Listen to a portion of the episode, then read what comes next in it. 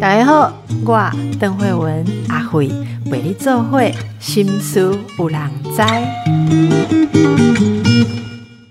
大家好，最近只注意到天气非常的寒冷哦，那我发现身边很多人都想说，哎呦，好像要吃点补的。可是吃补这件事情，如果你没有熟悉自己的体质，或不是很熟悉食材的药性哦，很多人会觉得，呃，像我周遭有一些朋友是 慢慢上了年纪，开始想要调养身体，那就不是一个很擅长哦，从以前就在调养的人，就常常这样的状况下乱吃之后，哎，觉得怎么一下就口干舌。燥诶，昨天还有一个朋友跟我一起吃了什么麻油乌骨鸡，下午两个人就互相在说：“你有头晕吗？” 哈，一起很不舒服这样子。所以这个我们就请来中医师好不好？中医师，我们大概四季都会请一下中医师跟我们谈一下养生。今天来到我们节目的是吴立功中医师，呃，吴医师目前服务于花莲慈济医院啊。先欢迎一下吴医师，你好。啊，张医师你好，各位宝岛联播网的听众朋友，大家好，我是花莲慈济医院的中医师吴立功。是吴医师，赶快跟大家讲一下哈，这个冬季是不是要有一些养生的知识？哈，冬季养生有什么重点呢？是。就像呃邓医师讲的哈，这个天气其实有点湿冷哈，尤其一波一波寒流来的时候，呃，民众很喜欢会去做一些冬令进补的活动这样子。那呃，的确冬季比较寒冷，也适合吃一些比较温暖的食物哈，像是呃姜母鸭、羊肉乳哈，其实最近在呃市面上都非常盛行。那但是就像呃邓医师所说的，这补呢要补的很小心，不能补过头，或者是我们说有感冒的时候，其实是不能补的。那或者是人太累太虚的时候，其实也是不能补的，然后也要小心补过头，相当于是有点上火的状况这样子。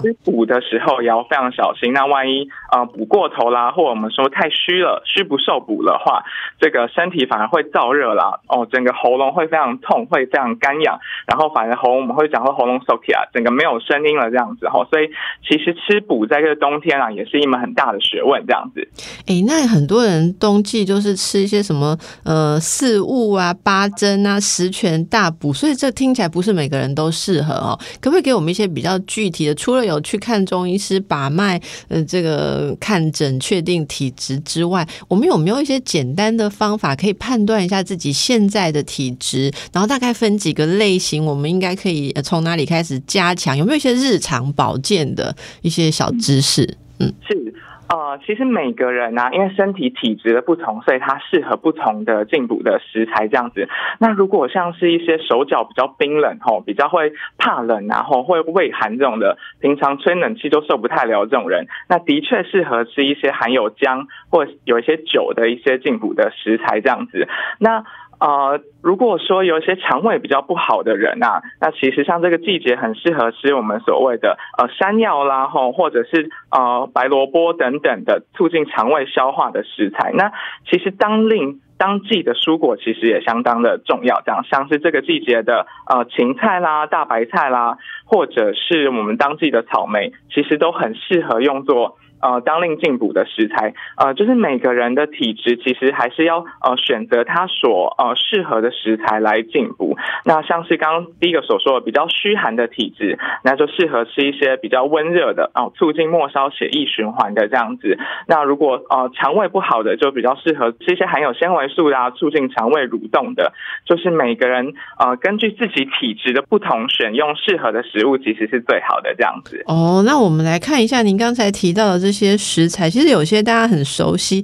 但有一些可能不是那么清楚哦。像有人会问说：“哎，冬天真的要吃黑色的食物吗？”嗯，对，就是这其实是啊，我们中医的理论啦，哈，就是啊，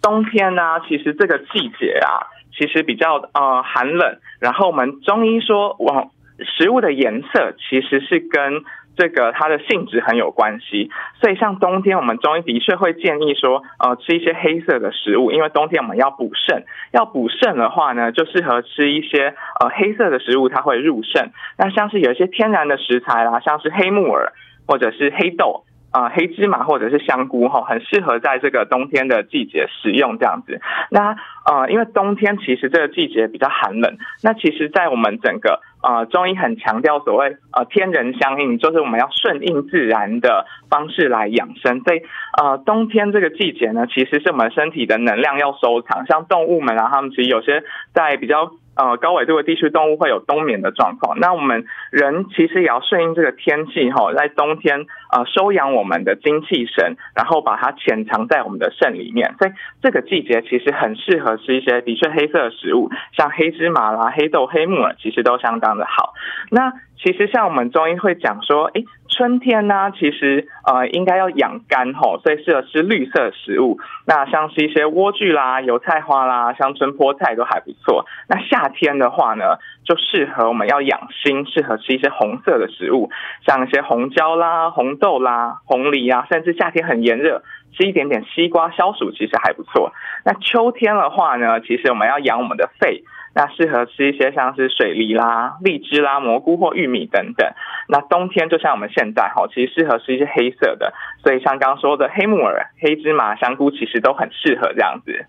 哎，这个很有趣哎，大家其实对这些食物哦，平常也都有吃啊。不过如果知道它的用途，我觉得是更有技巧的使用。像刚才您提到有一些呃白萝卜哈。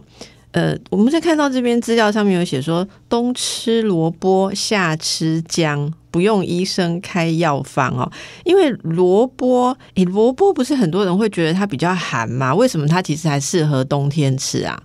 对，这个其实是呃很有哲理的一段话，就是我们中医常说，冬吃萝卜，夏吃姜，不用医生开药方，意思说我们这冬天呐。很多人会很喜欢补一些热性的食物，吼，像刚刚说的姜母鸭啦、羊肉卤啦、吼十全大补汤等等，但是往往会补过头，然后变成一些比较燥热、口干舌燥啦、睡不着觉啦，然后喉咙痛、喉咙痒的状况。所以这时候呢，加一点萝卜这种比较凉，然后比较会散气的，可以让我们气可以动起来的食物呢。其实反而在这冬天会很适合，就是呃让避免让这个比较补过头的现象发生。因为其实有时候冬天气候很比较寒冷，所以我们身体表层的毛孔会都是关起来这样子，那反而体内的热它没有一个宣泄的管道，所以会形成身体有预热的状况这样子。那这个时候呢，把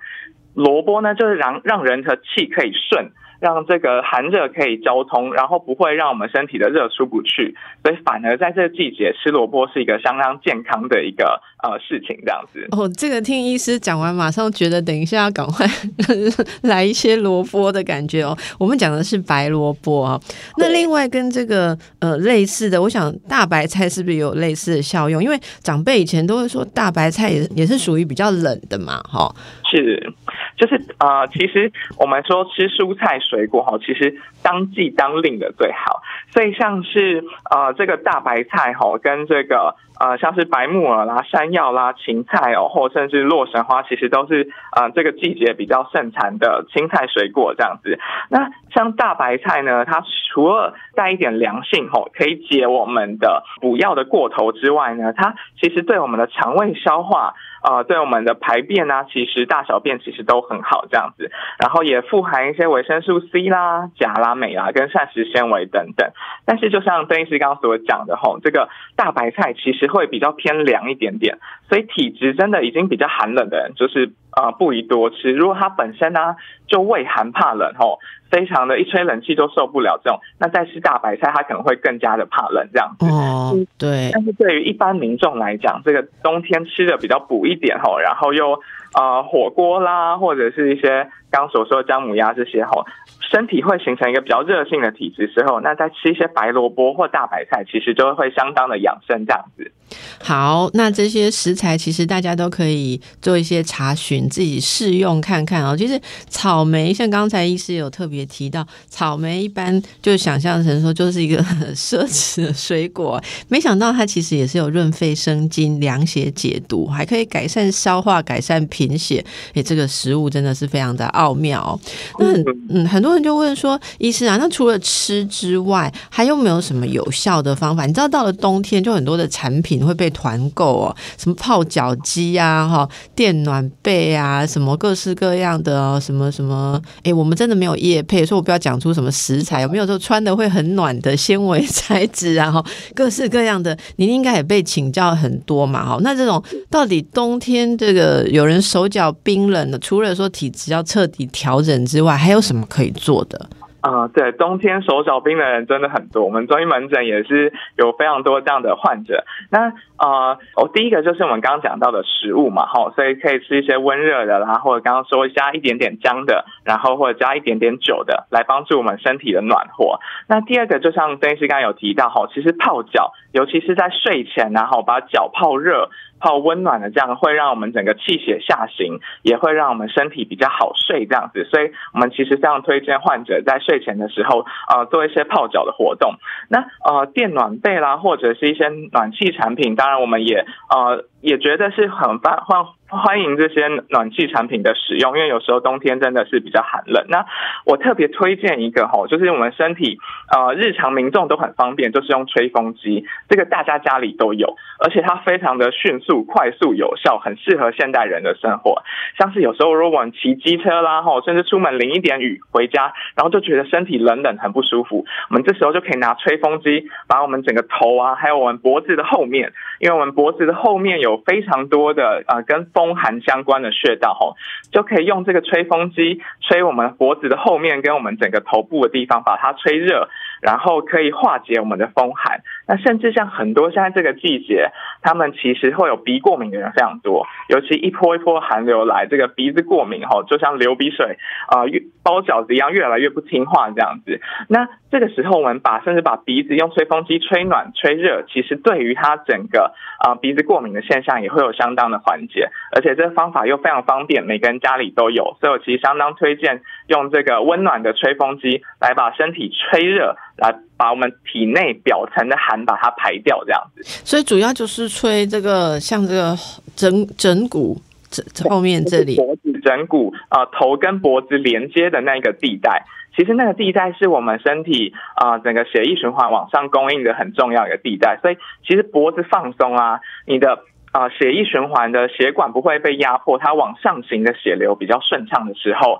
啊，他的血压也就不用那么高，这样子，所以它其实是一个啊，冬季养生保健，我觉得一个很重要的，就是把脖子这一区把它固温暖，然后吹松。那呃，甚至像有些所以围脖吼，把毛呃围巾啦，或者把脖子围起来，或者是在呃骑机车的时候啊，把外套都。披起来罩起来，好，把帽子戴起来。其实，呃，我们觉得对于冬季这个时候，尤其在起风啦、变天的时候，吼，要避免这个风寒也是很重要的一个事情。这样哦，原来围巾还是有它的作用的，哈，把它把这里弄起来。哎，那那手需要保暖哎，最近手都冰冰的话，有人会说，哎，戴手套不是有一些手也很多穴道，大家就会说，例如说按摩手啊、脚啊，都会很帮助循环，对不对？我看很多老人家他们会持续的就是在按摩自己的手。所以戴手套也会有帮助吗？对，戴手套也会有帮助，尤其是像机车族哈，这种有时候湿湿冷冷下雨天，如果没有戴手套，你骑到办公室可能手都已经变成很僵硬又冻坏了这样子。所以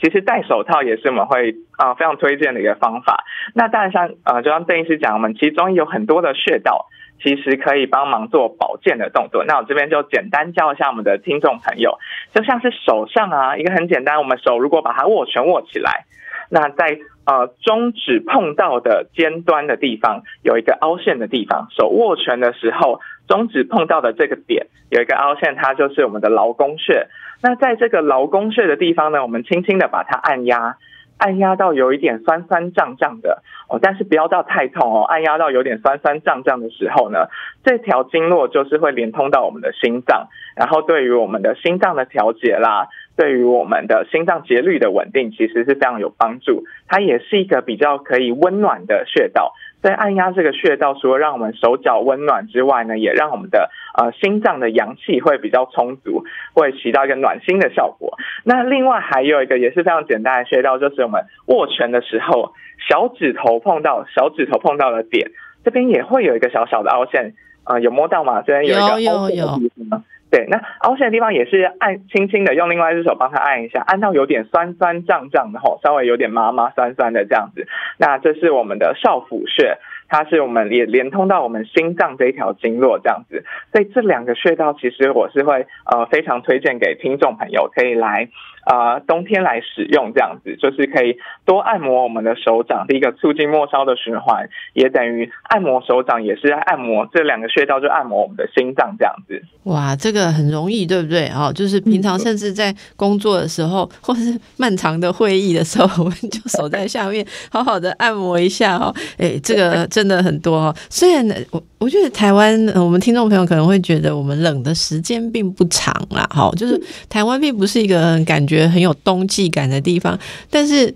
说真的。真的在冬季的时候，大家还是也把握这个时间来做一些身体的调整。我自己常常觉得，冬季的时候很能反映出你一整年储备，你怎么用你的身体。就在这种时候，就是外面的气候比较严峻的时候，你就可以看到自己储备在什么样的状态。至于很多人呢，现在问还有一个问题，就是呃，有关冬季怎么运动。我们休息一下，再回来请教医师。大家好，继续来请教中医师哦，我们的吴医师。哎，很多人哦都觉得啊，冬季嘛，你就是要保持运动啊。呃，什么手冷脚冷，你就是运动不够，活络不够，因此有很多上班族，我们的听众朋友可能也有，就是冬季也是一样，在早上四五点就去晨跑或是去运动。最近天气比较冷，有时候其实才十几度的气温哈，但是这这样子跑好吗？好像就有这个听众朋友的妈妈问我说，他们家老先生啊，就是已经快要七十岁了，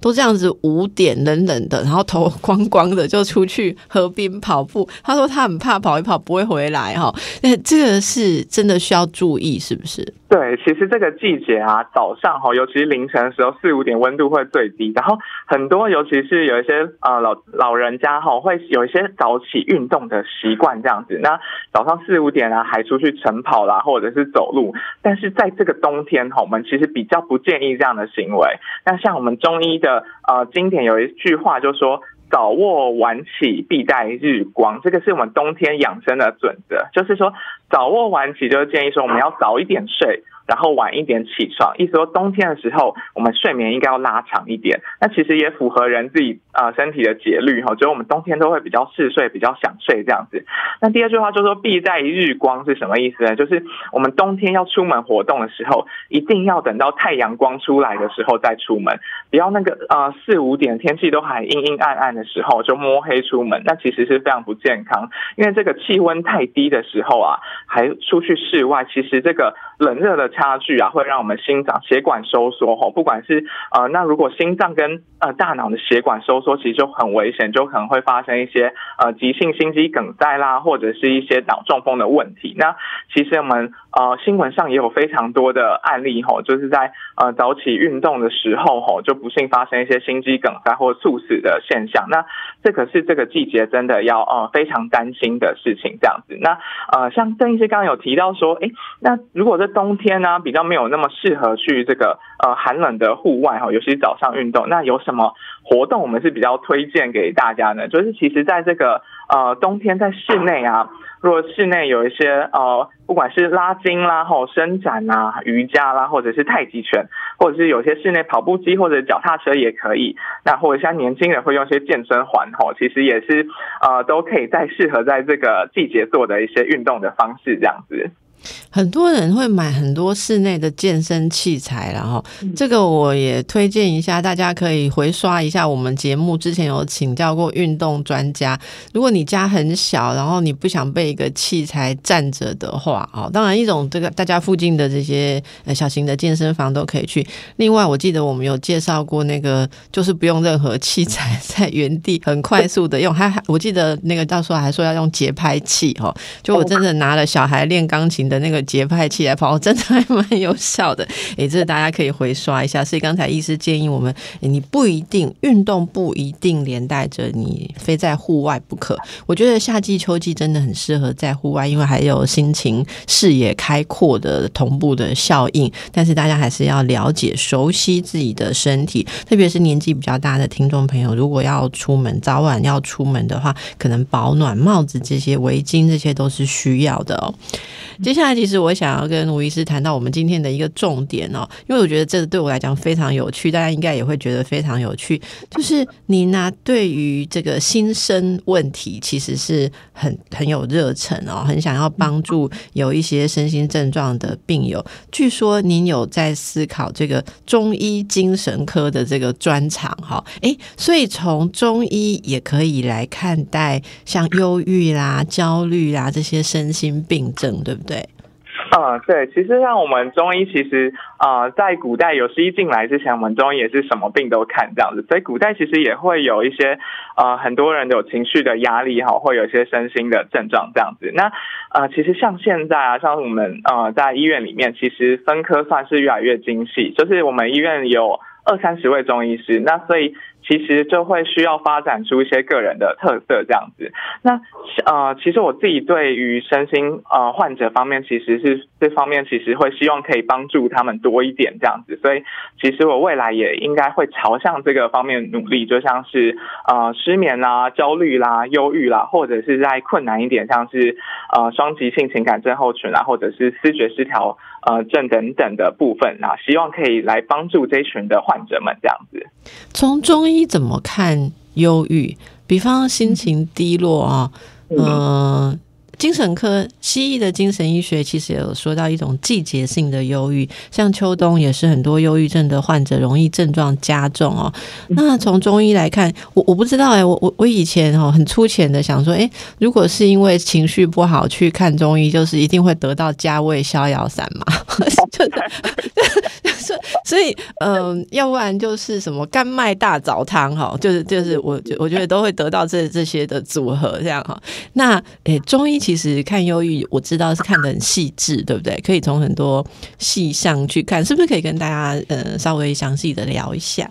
嗯，呃，其实我们呃中医啊，就是会忧郁症，其实它。有很多的症状嘛，像是情感低落啦，吼，思想比较迟缓一点，食欲减退跟体重减轻等等。那这个部分其实，在我们中医的部分也分成很多的类型。我们光一个忧郁症，也不是说每个忧郁症就用同样的药，我们会把它细分成许多的项目这样子。那呃，如果像是有些人啊，吼，压力比较大啦，会有一些精神比较抑郁，吼，然后会胸胁满闷，然后很时不时的就叹气。唉，我今天又怎么了？等等的吼，就是这种类型。那或者是女生会容易有一些乳房胀痛啦、月经不调啦等等的这种类型。那我们中医的确会把它归成在所谓肝郁气滞吼，就是它的肝就是主我们的呃心理跟情绪的状态。那它这个方面，它呃郁就是它比较卡、比较不顺，它的气的流通比较不顺畅。那这个部分的确就会像我们这次所说得到一些肝脉大枣啊。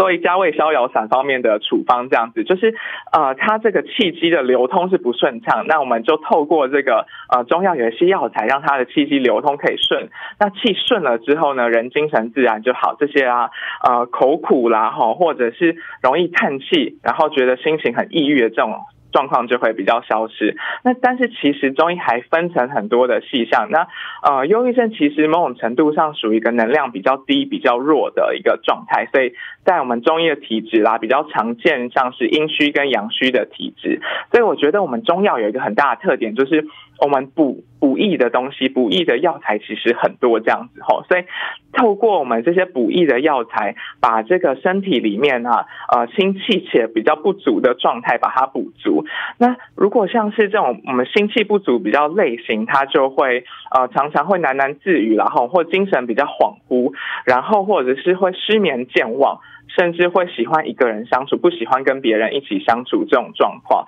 那这个其实就是会可以用我们一些中医的养心汤，那包含像一些有呃人参、黄芪啦、吼茯苓等等的药材来补足我们呃人身体的部分。所以，嗯，我觉得我们中医一个很大的特点就是我们在呃补这个方面，其实有非常多的药物跟选择。那也把这个呃不同的类型的虚损分成非常精细这样子，然后以不同的体质，我们适合用不同的药材来进补，然后来帮助我们这一群的呃身心科或者是忧郁症的患者这样子。是哇，真的非常的细致啊！其实我我也会想说，如果大家可以考虑一下，有很多的朋友在一边看西医的精神科的时候，其实也会用中药去调理。如果能够，这个吴医师，如果你能够中西合并，就。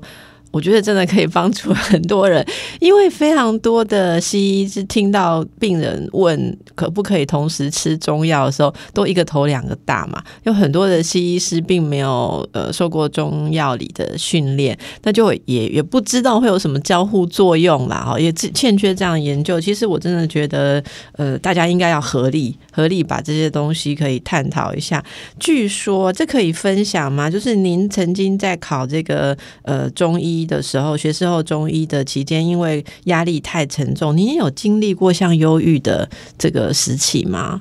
对，其实呃，因为像呃，我们学士后中医系要读中医，其实这个名额这门是非常的窄，然后当初要考的时候，其实也是相当的辛苦。我在那个。台北南洋街的补习班蹲了整整两年这样子吼，然后每天都是暗无天日，然后六亲不认这样子，生怕看到一个亲朋好友就会被他问说：“哎，你现在在做什么啊？你大学毕业之后在做什么？”这样其实那个压力其实是蛮大的这样子。那呃，所以那时候其实真的是有确诊忧郁症吼。那一开始其实有去看，很也是很感谢很多身心科医师，一开始有开吃一些百忧解啦，但是哎症状好像没有改善很多。那后来还呃服用到一些千。优解哈，症状才逐渐被控制。那陆续大概也吃了大概呃半年多的时间这样子。那所以在那个时候的确是一个啊，我生命上也也是一个很灰暗的时期哈。那呃压力非常大，然后又觉得好像。那个阴霾整个笼罩住，看不见光明的感觉。那其实后来我真的也是非常感谢很多中医师跟西医师的帮忙。那尤其是像我的恩师陈义光老师，他是中医师。那后来就靠老师的一步一步的呃，帮我把体质调整回来，哈，让我最后大概在呃半年多不到一年的时候就可以呃，也完全不用再吃任何的中药或西药，那我就可以恢复我的健康，然后恢复我的上学的状况。所以其实我觉得中西合疗在呃忧郁。症这个面向，中西如果可以合作的话，一定是一加一大于二这样子。那我其实我觉得，哦，我很幸运在我们这个花莲慈济医院，因为我们医院是最重视中医跟西医一起合作的一间医院这样子。那像我去呃身心科，我们都会去外训嘛，吼，去呃支援去学习。我在身心科外训的时候，我们的西医的主治都非常的好，他们有一半。身心科病房有一半的病人哦，都开放让我帮忙他们针灸或者是镭射针灸的治疗。那其实从那一段时间的学习也获得了非常多的经验。那也发觉说，对于这些的患者，呃，我们中医其的确可以非常大的帮忙这样子。那所以我们也预计在譬如说今年二月的时候，我会把我的门诊搬到身心科门诊的旁边。真的啊。对，就是会两个整间一起看，然后就是看完隔壁的西医，可以来中医也调养一下身体，然后做一起的帮忙这样子。所以，呃，我想中医加西医绝对是一加一大于二这样子哈。希望可以一起来帮助我们呃忧郁身心的患者这样子。嗯，希望有更多的患者可以得到帮忙哦。您刚才聊到的这个，我听起来是身心症状用针灸或镭射针灸来帮忙。那呃，像情绪啊，特别像焦虑这些东西，呃，是是要针对什么样的穴道，或者是说哪一条经脉是有帮助的呢？是像情绪啊这方面哈，我们中医把它归在肝这个系统这样子管情绪，那当然跟心。心是指我们的大脑的呃思想的跟情绪的管理也非常有关系，所以我们会针一些肝经上的在脚背上的穴道。那在这个像我们很常用一些太冲穴啦，吼或合谷穴等等，其实就可以缓解我们这个紧张跟焦虑的症状。我们自己也呃很常自己帮自己针灸这样子。那其实我也分享给大家听众朋友，吼，就是在紧张焦虑的时候啦，很多人其实会有一些呃偏头痛的现象。那其实这整块我们侧边的大脑呃侧边的肌肉，其实把它按摩按松了，其实会对你的焦虑的症状会有所帮助。那甚至我教大家一。个穴道就是呃呃我们的风池穴在耳朵的后面，那耳朵的后面的地方呢，再把它水平线往后，在大概在跟头发交叉的地方呢，就是耳朵水平线，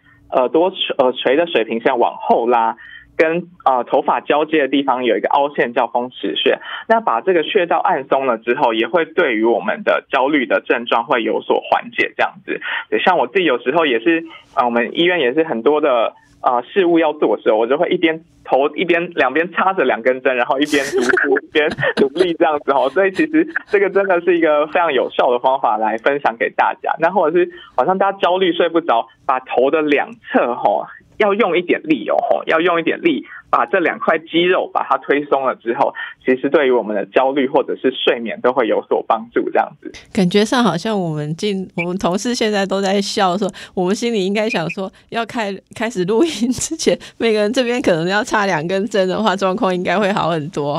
好，呃，这个医师自己有这样子的经历，所以能够推动好这个中西一起合并的治疗，也应该是相当值得期待。我觉得如果有更多的。呃，尝试也累积更多实证的研究，我觉得要推广就会更有可能，因为用药还是要很多呃体质上多方面的考虑。我这也让我想到刚才我们在谈的过程当中，因为很多人日常都会去看中医师啦，哈，然后现在忧郁症大家看西医的也很多，所以我们刚刚并没有避讳说出说像百忧解啊、千忧解啊，或什么样的科科学中药的配方。可是我想，身为主持人，我还是要提醒大家一下，这些都是处。方方用药，大家是不要自己听了之后就就自以为你也可以吃这个哦。重要的是要找到专业的医师来评估，看适合自己的体质哈。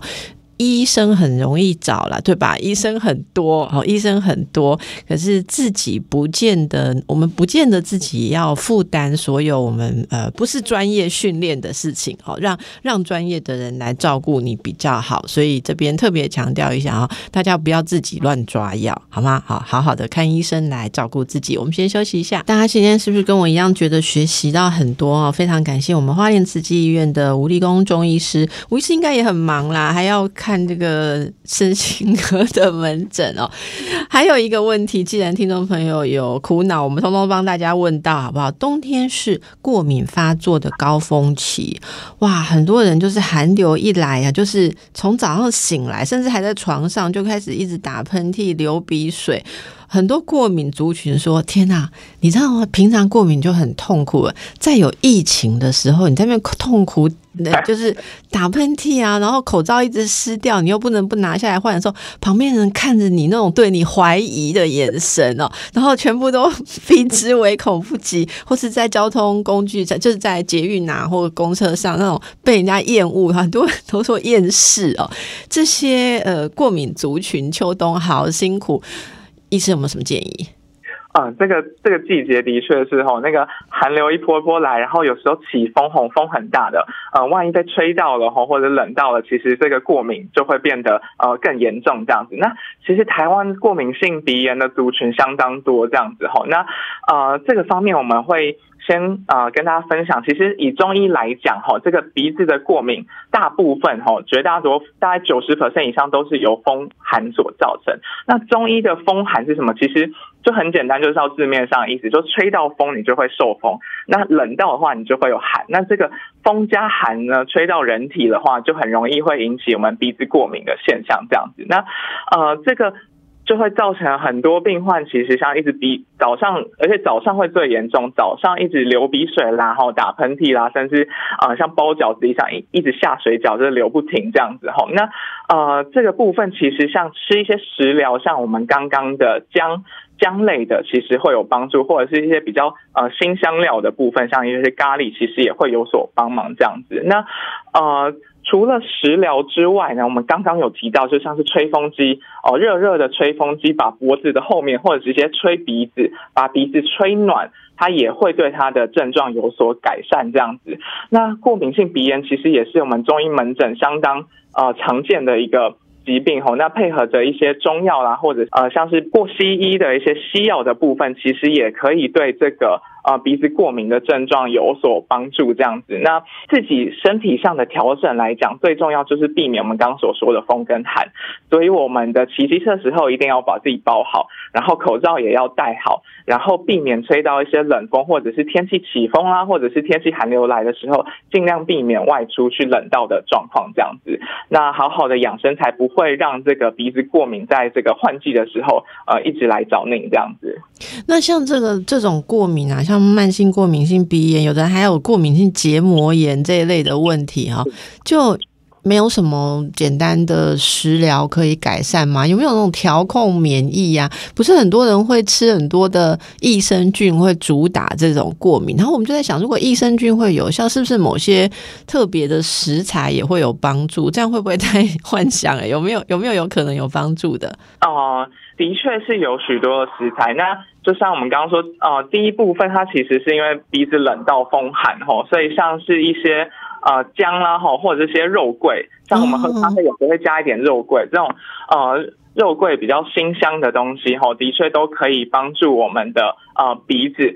或者是一些辛香料啊。如果日常的话，其实葱姜蒜也会有帮助啊。葱姜蒜加一点点下去爆香吼，那对于我们这个鼻子过敏，在日常生活中也会有所帮助。那呃，以鼻子过敏来讲，治标的话就是治我刚刚所说的风寒。但是治本的话呢，一定要把肠胃所调好，这样子，因为呃，它的以中医来讲，它的治本是在呃肠胃，要肠胃好才不会鼻子过敏吼。因为我们中医的肠胃是属土，然后我们肺呼吸系统是属于金这样子吼。那在五行上呢，土会生金啦，所以等于说我们呼吸系统的能量的来源都是经由我们肠胃消化系统所供应这样子，所以我们。治标的话，要先把这个呼吸系统治好，去除我们的风寒。那治本的话呢，要把我们肠胃调好。所以其实吃益生菌是真的会对过敏性鼻炎会有帮助，就是益生菌帮助我们的消化，让我们的肠胃调好之后，对鼻鼻过敏也会有所帮助。那当然，呃，像很多的食材，如果可以调养我们脾胃的，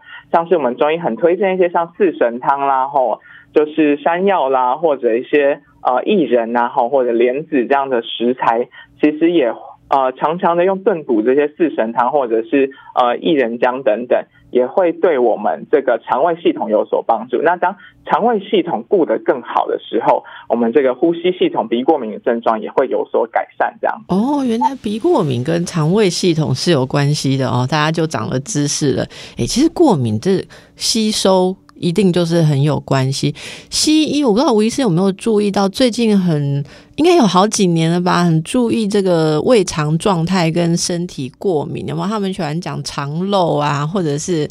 嗯，就就总而言之啦，这为什么益生菌开始为大家注意，就是开始注意到呃。脑肠哈，脑跟肠之间的轴线，诶，原来其实各科都有同样的一一个了解，大家的生活照顾有没有也升级？好，有如果你过敏一直还停留在就只是局部，没有想到全身的对应。其实我觉得中医最好的地方就是它是用全身的系统互相运作来理解健康的，不是只有看局部啦，是这样吗？其实中医的特点就是要看人，是看一整个人。就是像我们看鼻子过敏，也不是单纯只看鼻子，我们会看整个人的身体，整个人的呃阴阳五行的平衡这样。所以有时候鼻子过敏，我们也是补肠胃，或者是调补一些其他的脏腑这样子，不是单纯鼻子就鼻子，或者是呃痛哪里就治哪里这样子。那我觉得这其实是中医的一个优势啦。那呃像刚邓医师讲说。哎，我们最近医学界其实在这个肠胃消化系统的研究啊，哇，真的是进展的非常神速。